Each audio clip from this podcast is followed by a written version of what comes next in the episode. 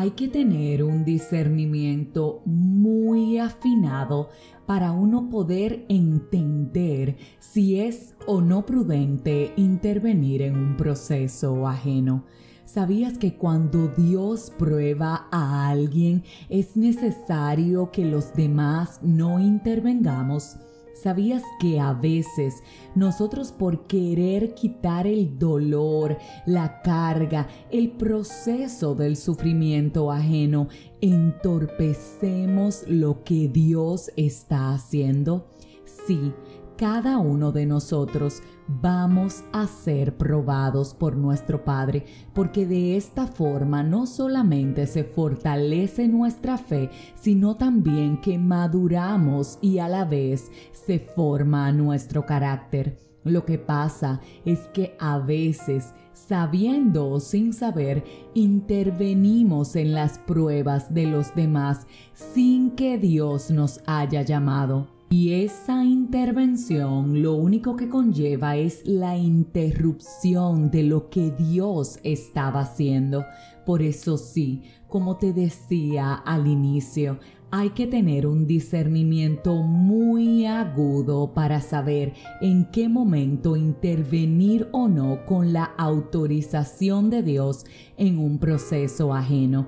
Por eso, cada vez que veas que alguien está siendo probado, antes de hacer cualquier cosa, pregúntale a Dios cuál es tu rol en ese proceso.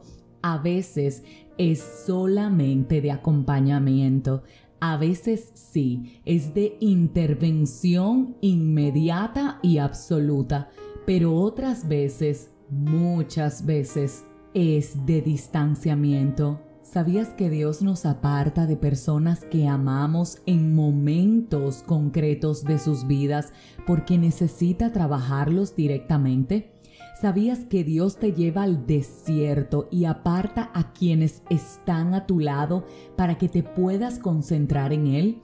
¿Te has dado cuenta que ciertamente las situaciones difíciles hay personas claves que nos acompañan, hay personas claves que nos ayudan, pero también hay muchas personas que no forman parte del proceso y nada de eso es coincidencia, porque Dios tiene control de todo lo que nos acontece.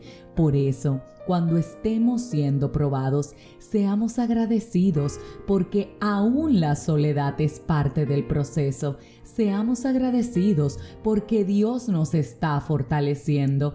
Seamos agradecidos porque nos están madurando y están afinando nuestro carácter.